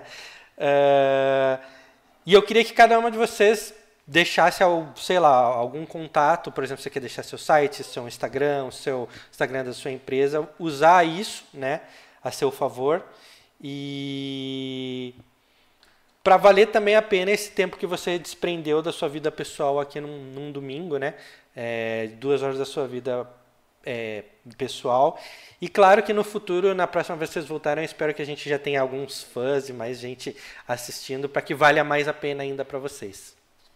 Eu acho que o que vale mesmo é essa troca de experiências que a gente teve hoje, até porque apesar de a gente estar há anos num grupo, a gente nunca torna uma, uma discussão tão profunda assim. Eu não sei se vocês repararam, Sim. mas uh, adorei essa troca de experiência. Maninho, muito obrigada pelo convite. Estamos aí sempre que você precisar. Uh, agradeço também, aproveito para agradecer em público, porque esta pessoa aqui em cima, Maninho, me ajuda muito nos copos da vida. Ah, é? Olha, não Quando sabia. eu tenho dúvida, eu vou lá, Maninho! Ah, eu vou lá no Instagram do Maninho. Ah! Então, vocês não sabem, é? Isso, é, isso é algo que a gente não conta, mas é verdade. Mas, cara, isso, isso daí é um reflexo do que a gente está vivendo aqui, que são três pessoas conversando, tá? Eu sempre acreditei na colaboração. Porque não é. Dá pra gente entrar mais a fundo nisso, mas é. Se eu te ajudar, o dia que eu precisar muito, você também pode me ajudar, entendeu? A gentileza, ela sempre vai girar a gentileza, né? Depois a gente pode aprofundar isso sobre copy e tal, mas não, não é o caso. Mas é, cara, ajudar um amigo, ajudar uma pessoa, se você pode, se você não vai se prejudicar em parar e ajudar essa pessoa, você sempre deve fazer, cara. Porque quando você menos espera, você vai ajudar mil pessoas e às vezes quando você tá na merda, tá lá alguém pode vir com uma oportunidade para você. Pode ser ela de negócio, pode ser de, de trabalho, pode ser pessoal, pode ser para você desabafar com essa pessoa, entendeu? Então, você estar disponível para as outras pessoas, ele gera muito mais juros do que diversas outras coisas, do que até produzir conteúdo aleatório. Ele, ele gera muito mais juros. Exatamente, exatamente. Então, estou aqui agradecendo de coração pelo convite, por toda a ajuda que você sempre me dá e para falar que quem quiser entrar em contato, uh, eu sou minha agência especialista em gestão de redes sociais e também especialista em tráfego pago. Uh, toda a parte de planejamento, execução, enfim, fazemos tudo. Quem quiser entrar em contato, meu nome é Nathalie. Uh, o Instagram é agência uma com H e o meu Instagram pessoal é Nathalie com T H A L Y. Peline com dois L's porque minha mãe não quis facilitar a vida de vocês, entendeu? Ela quis complicar mesmo. Se vocês quiserem, tiverem qualquer dúvida ou quiserem conversar sobre qualquer coisa, os meus canais estão abertos, vocês podem vir. Às vezes eu demoro um pouquinho para responder, eu demoro porque eu sou muito, muito mais focada nos meus clientes do que nas minhas próprias redes sociais. É a vida. E Maninho, quando acabar, não sei se vocês sabem, eu e o Maninho moramos na mesma cidade. Quando acabar a pandemia, aquele Mário que a gente está há três anos combinando, por favor. Obrigada. É isso mesmo. Tami, sua vez, vamos lá. Deixe seus contatos, faça o seu merchan. Seu microfone está mutado aí. Bom, agradeço mais uma vez pela oportunidade é, de conhecê-los por chamadas de vídeo, né? Realmente já é, nos conhecemos virtualmente há um bom tempo. Há uns bons anos. É, nós já participávamos do primeiro happy hour. Nossa, sim. depois gerou o segundo happy hour. E que gerou depois o, o Clube da Palmeirinha ali no, no, no WhatsApp. É, realmente pela oportunidade de estar aqui conversando com vocês, de fazer parte do grupo também, né? Eu adoro pessoas, atendimento ao cliente, adoro o saque. Sou aquela pessoa que adora resolver bucha. Ó, já, é, já é bom então... saber, já deixo anotado aqui se precisar em algum projeto. Né? Pode, pode. Então, se você precisa de alguém para lidar com o cliente, para conversar, negociar, é, o que cai na minha mão é para resolver. É, nesse momento, é, eu deixei a minha página invisível, porque eu estou reformulando essa página. Estou é, estudando também, estou fazendo, além de, de ser graduanda de comunicação, eu tenho aproveitado para melhorar também os idiomas, né? Eu falo inglês e falo espanhol, então eu tenho dado uma, guinada nisso.